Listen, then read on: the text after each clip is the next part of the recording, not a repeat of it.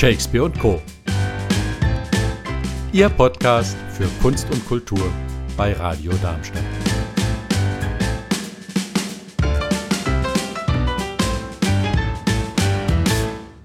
Wir sprechen mit Andargis, der Gründerin von Theater Transit. Hallo Ann, schön, dass du da bist. Ja, ich bedanke mich für die Einladung. Und zuerst mal ganz große Gratulation zu 30 Jahren Theater Transit. Ihr habt groß gefeiert am Samstag im Theater Mollerhaus. Ich habe es leider verpasst. Sag, wie war's? Berührend, berauschend, würde ich mal so zusammenfassen. Einfach Menschen aus 30 Jahren Theater machen miteinander ist schon, war schon eine Sache. Und die Mitgründerin lebt ja nicht mehr. Gisela Eitel ist ja, ja. 2006 gestorben. Und auch äh, im Blick darauf, wie unser Theater entstanden ist, äh, war das äh, schon allein deshalb berührend, weil, weil, weil sie uns auch dadurch wieder näher gerückt ist. Jetzt sind zwar 15 Jahre bald ins Land gegangen und äh, dennoch gibt es wie zwei Zeiten, die wir erlebt haben.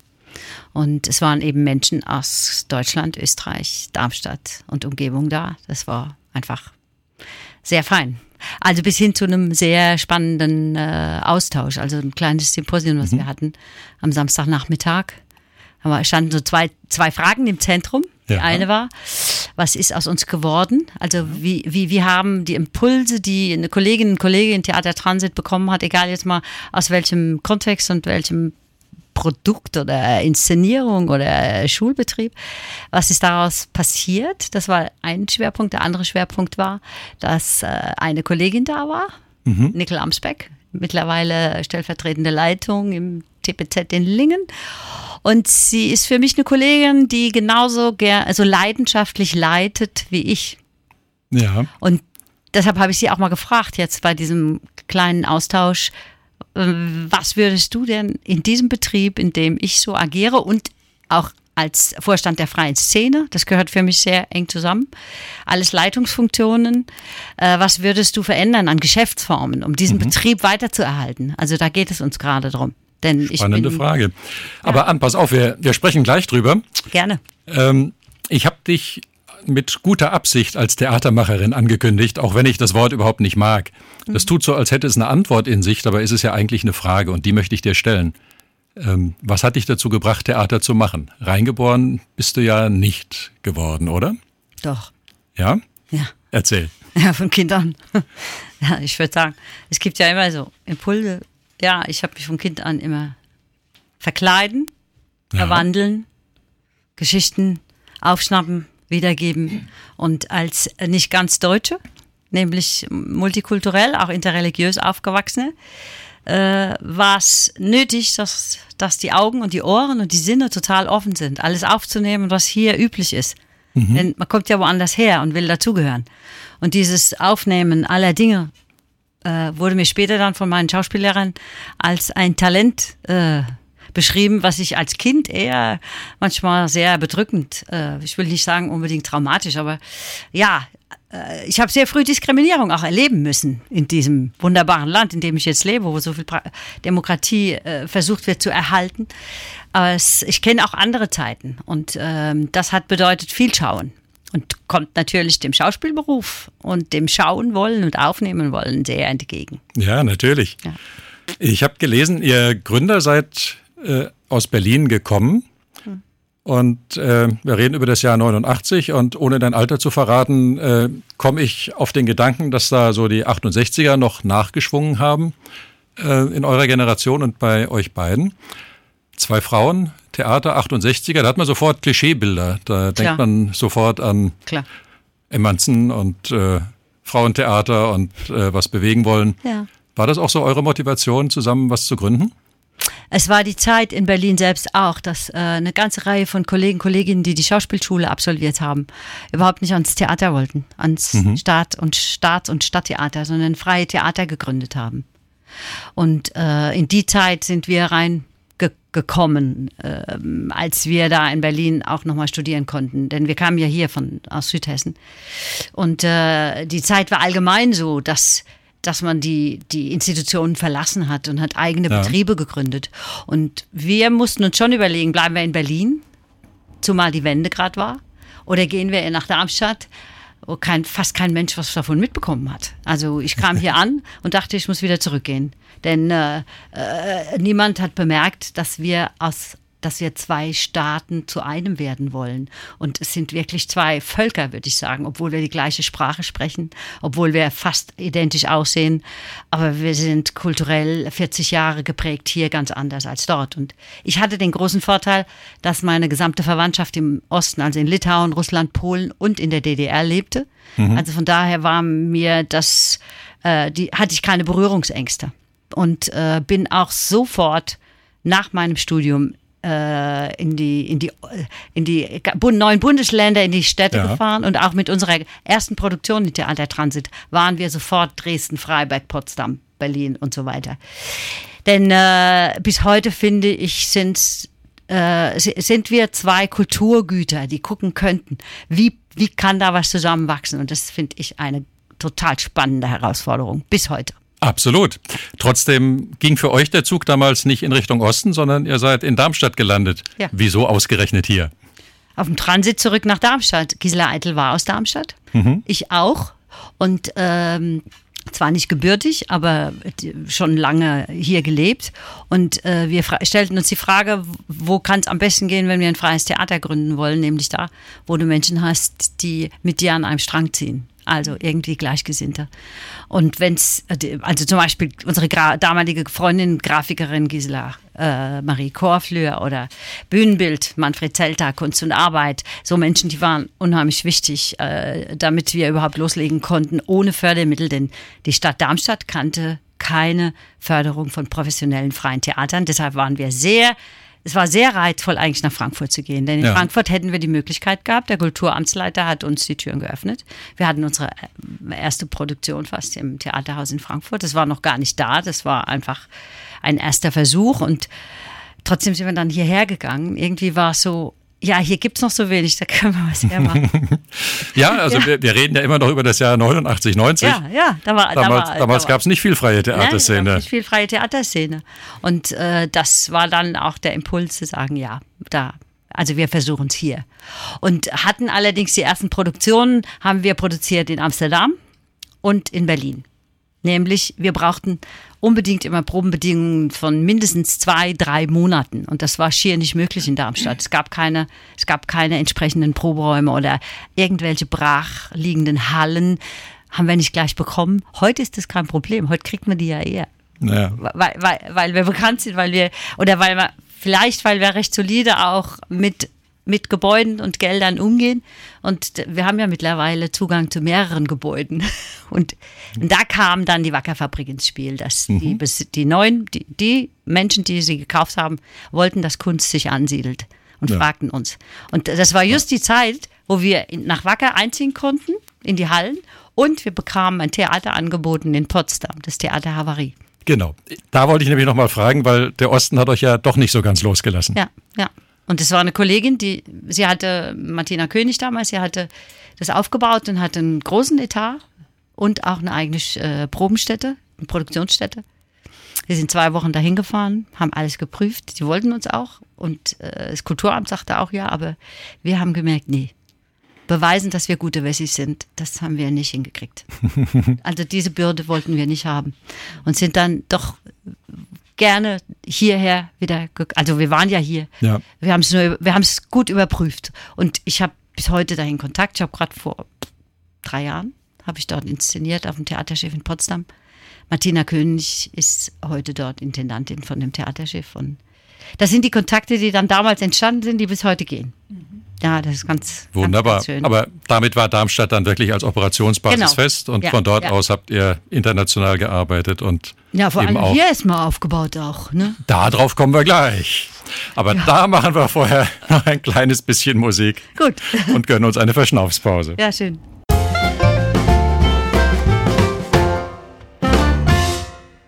An, wie schwer war das hier Fuß zu fassen, nachdem ihr aus Berlin kamt und mit Amsterdam und mit allen möglichen internationalen Connections doch ja, so ein bisschen über die Rhein-Main-Region hinaus schon gearbeitet hattet? Ja, es war der Zeitpunkt, als eine mittlerweile sehr, sehr gut platzierte und situierte und professionalisierte Theatertruppe, nämlich Theater Schaberusch, was in Herxheim bei Landau jetzt schon lange angesiedelt ist, wegging von Darmstadt, weil die Förderpolitik und die Förderpraxis so schwierig war für ein professionelles freies Theater, dass sie weggegangen sind von Darmstadt. Und in die Zeit sind wir reingekommen. Und das war schon eine heftige Überlegung. Gehen wir doch nicht lieber nach Frankfurt. Mhm. Aber dann doch zu probieren zu sagen, ja, lasst uns zusammenschließen. Und da, äh, da, das war wie so ein, ich weiß auch nicht, vielleicht war das sowas wie, äh, man muss es doch probieren. Und, ja. das, und, und, das haben wir dann auch gemacht. Also wenn ich heute gucke, wie wir die Förderrichtlinien verändern konnten in Zusammenarbeit mit dem Kulturamt, mit dem Rechnungsprüfungsamt. Es war ein langer Prozess, zehn Jahre hat es gedauert, bis sie dann letztendlich jetzt mal so waren, wie sie jetzt heute auch sind, nämlich eine Förderung von professionellen professionellem freiem Theater und Tanz, also darstellende Künste, gefördert. Nicht nur Sachmittel, wie es üblich war, sondern einfach auch Betriebe und auch Theater Transit ist ein ein, ein Betrieb, der Betriebsmittel bekommt, ja. allerdings nicht institutionell. Und da hinkt Darmstadt schon hinterher. Dennoch, ich muss mich riesig bedanken, dass wir äh, so lange schon gefördert werden von der Stadt Darmstadt, auch vom Land Hessen immer wieder. Allerdings müssen wir selbst schauen, dass wir Planungssicherheit bekommen, indem wir andere Mittel rekrutieren. Und mhm. das ist ein anderes Thema. Ich weiß, es kommt später. Das passiert nämlich sehr stark über unsere Theaterschule. Ja. Ja. Aber wenn du, wenn du sagst, ihr habt da viel bewegt, das ist ja nicht nur Theater Transit gewesen, ihr hattet dann ja auch äh, recht bald Mitstreiter. 1996 hat sich die Freie Szene Darmstadt genau. e.V. gegründet als Verein. Ja. Und hat ja von der Stadt dann als feste Spielstätte das Theater Mollerhaus bekommen. Genau. Das heißt, ihr habt da auch sehr stark Vernetzung betrieben. Ja, ja. Am Anfang sehr stark Gisela Eitel. Sie war meist im Vorstand oder in der Jury. Also da haben wir ja verschiedene Gremien gehabt. Früher wurden die Mittel über eine Jury vergeben. Und äh, ich würde das sehr befürworten, wenn das wieder passieren könnte, über eine mhm. Jury oder einen Beirat. Oder auch, dass wir eher ein, vielleicht für die nächsten fünf bis zehn Jahre mehr so einen kulturellen Entwicklungsplan machen und schauen, wie könnte da Qualitätsförderung, Nachwuchsförderung in den darstellenden Künsten, ästhetische Bildung in den darstellenden Künsten nochmal ein bisschen weitsichtiger geplant werden.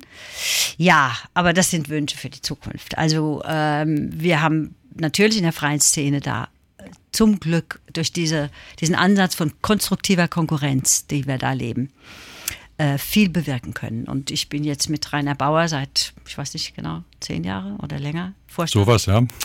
Vorstand und möchte es auch gerne noch ein bisschen bleiben, weil ich glaube, äh, wir sind im Moment kulturpolitisch und zwar und, und gesellschaftspolitisch sehr gefordert. Und das Gesellschaftspolitische äh, hält mich besonders dabei, dass ich noch dranbleibe und auch weil wir noch keinen Nachwuchs in dieser Art von von Vereinsleben und mhm. Vorstandsgestaltung haben. De, denn Rainer Bauer und ich, wir tragen die gesamte Verantwortung.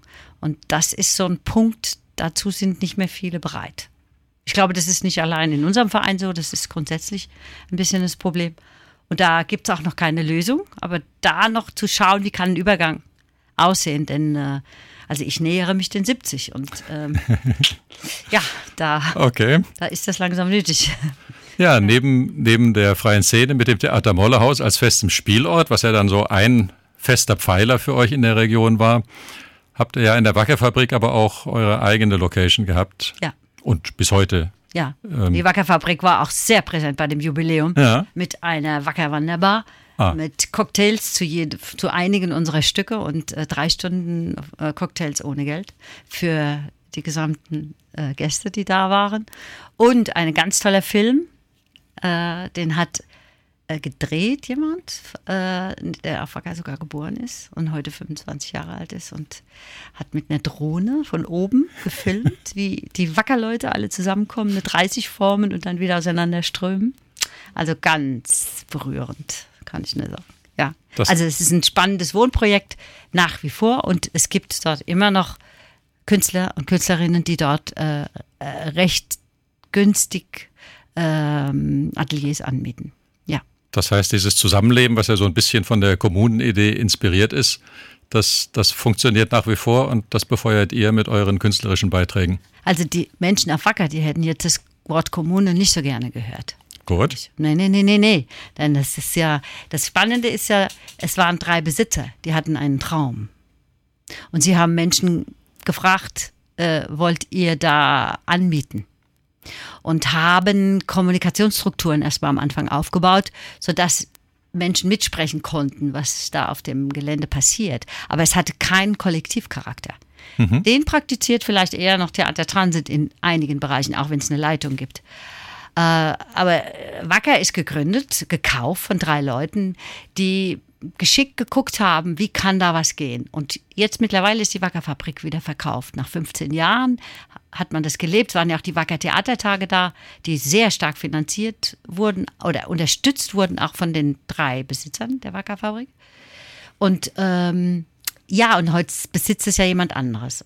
Aber das Modell läuft noch weiter und wir als Mieter tun da recht viel. Ich mhm. lebe da nicht, sondern ich habe nur die Produktionsstätte dort, aber bin eine der festen Säulen da und auch Urgesteine mit und versuche auch, dass das da weiterhin äh, schön ist zu arbeiten. Und tragt dazu bei, dass das eine bunte Gemeinschaft ist. Ja, ja, kann man schon ja. so sagen. Ja. Jetzt habt ihr aber nicht nur die beiden festen Säulen mit dem Theater Mollerhaus und der Wackerfabrik, sondern ihr geht ja auch ganz viel raus.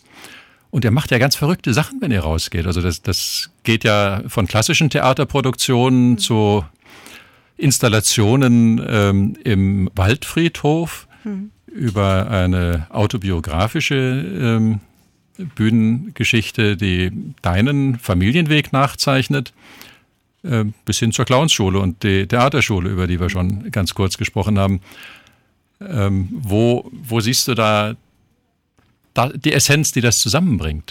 Also als wir begonnen haben, war eher klar, wir machen Schauspieltheater für Erwachsene und Jugendliche, was auch auf Tour geht nach dem Tod von Gisela Eitel musste ich schon überlegen, mit Max Petermann gemeinsam. Ja. Ja, er, er war, er war immer ein, ein Partner in geringerem Umfang als ich jetzt, aber er war immer ein stabiler Partner und ist es bis heute. Und, Max äh, macht die Kindertheatersparte bei euch. Ja, und ist Schauspieler. Mhm. Ja. Und äh, im, im, im Umkreis der Gleichgesinnten, also die, ja, sage ich mal, die die Infizierten von der ähnlichen Idee von Theater, gab es einige, die äh, mit, mitarbeiten wollten nach Giselas Tod. Und äh, durch eine clevere Unternehmensberatung und Coaching äh, bin ich dann dahin gekommen, zu sagen, gut, und wenn wir eine gute Buchhalterin bekommen, äh, können wir riskieren, diesen Betrieb anders aufzustellen. Und damit wurde Theater Transit eine Plattform für verschiedenste Projekte. Und die, diese Projekte sind äh, entstanden und existieren bis heute. Wenn ich sie benenne, ist es eben der, der klassische Inszenierungsbetrieb, der Kunstbetrieb, ja. der, der, der Produktionen macht für Erwachsene Jugend und Jugendliche vor allem. Dann die Theaterschule für Kinder mit eigenen Produktionen, die die Kinder auch produzieren und auch mehrfach aufführen, auch sogar auf Festivals. Dann äh, die, äh, die Säule der, der interaktiven Ausstellung Leben ausgestorben zum Thema Tod. Mhm. Draußen am Waldfriedhof, das alte Krematorium, ist ein interdisziplinäres Projekt im Zusammenhang mit einem Projektteam. Da ist der Träger der äh, Transittheater Forum, also ein Verein, aber Theater Transit kooperiert, damit die ganze Veröffentlichung gut klappt und so weiter und auch die Vernetzung. Ja. Dann gibt es als weitere Säule die die Clownschule, die, die Schule für Clown- und Ensembletheater. Und eben mit zwei Dependancen, die in Darmstadt und, Welt und eine in Wien mittlerweile. Und die in Wien. Ja. Über die Clownsschule sprechen wir in einer Minute und 13 Sekunden, denn so lange dauert die nächste Musik.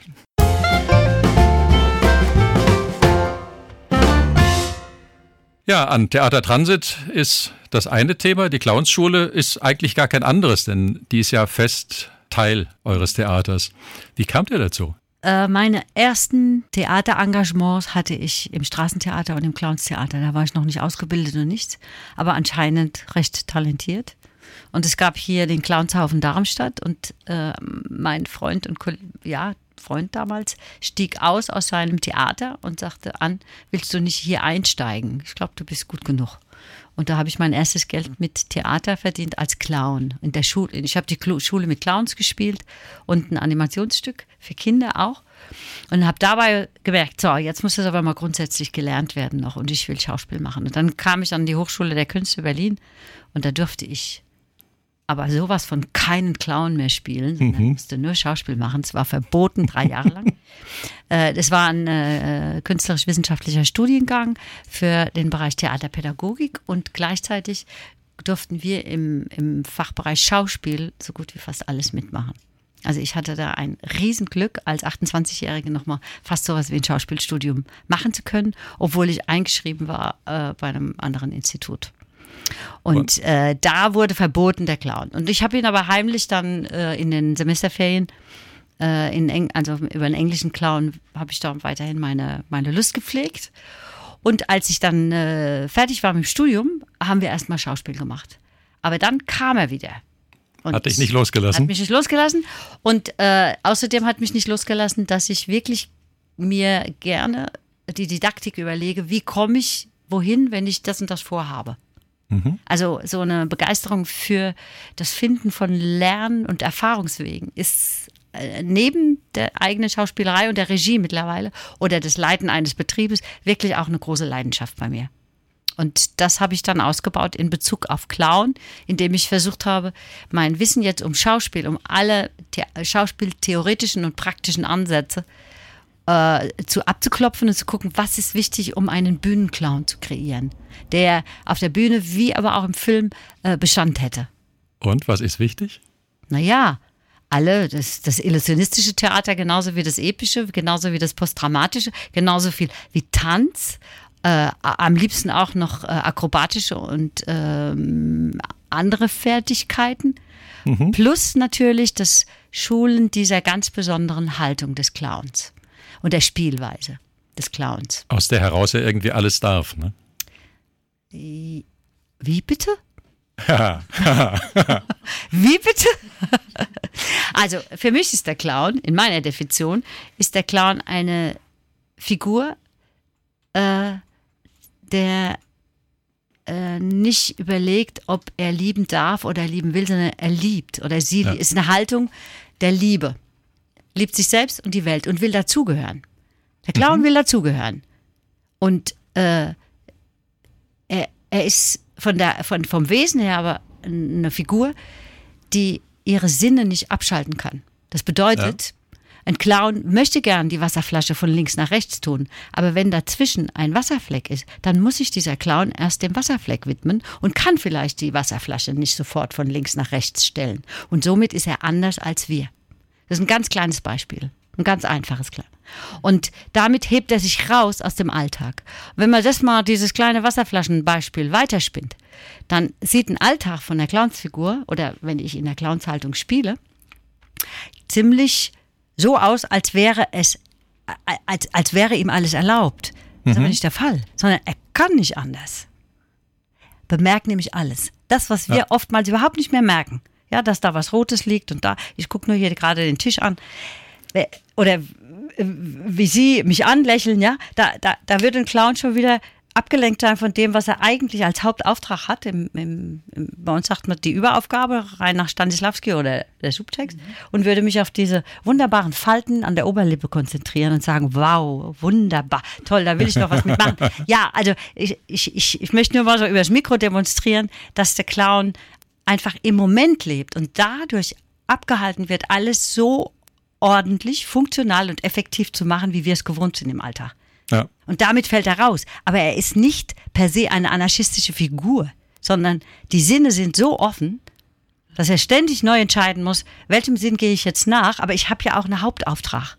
Ich soll ja vielleicht hier jetzt gerade ein Interview geben. Ne? Genau. Du verstehst den Clown wirklich aus deinem tiefsten Inneren, das merkt man. Aber du gibst das Verständnis auch weiter. Ja, was, ja. was tut die Clownsschule?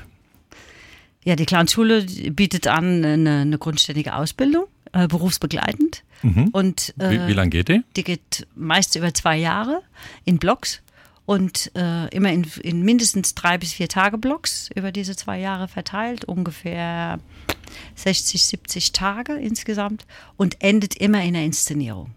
Mhm. Also äh, allerdings ist die Inszenierung nur die letzten drei drei Wochen dieser, dieser ganzen Ausbildung. Davor ist alles Schulung, Schulung. Und zwar in der Haltung und der Spielweise. Natürlich ist die Spielweise unglaublich geprägt von einem körperlich klaren, guten Einsatz, mit Kunstpausen, mit tänzerischen Qualitäten, mit all dem, was man braucht, um eine Kunstfigur hinzustellen. Ja. Also ähm, meine Schüler und Schülerinnen bitte ich immer, dass sie parallel Tanzunterricht nehmen und solche Sachen oder in, in Aikido machen oder ähm, Jonglage oder äh, auch Akrobatik oder auch wirklich Schauspiel, noch mehr Schauspielarbeit.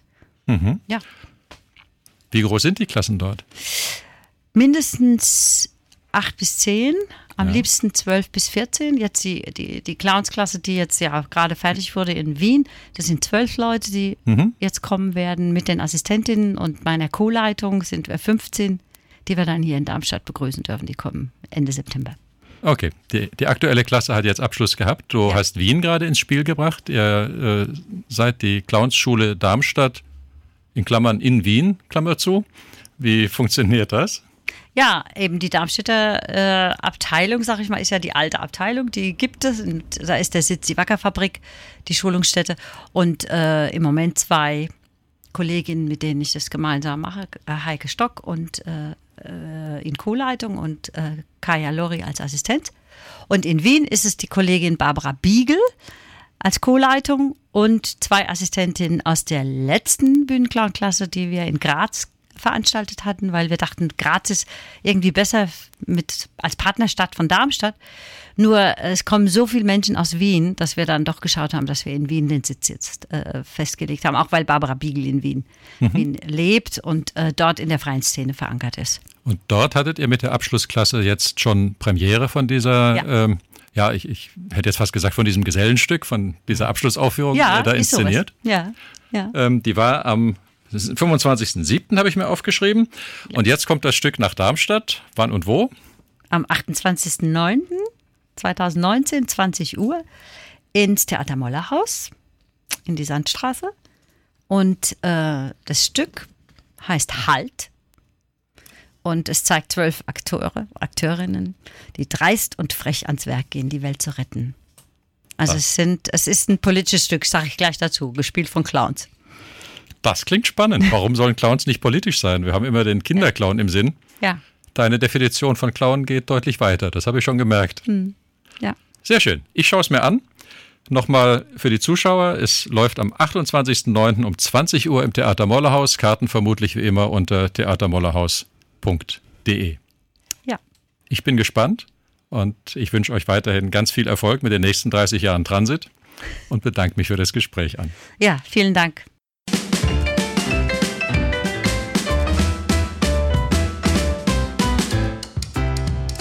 Das war's von Shakespeare Co.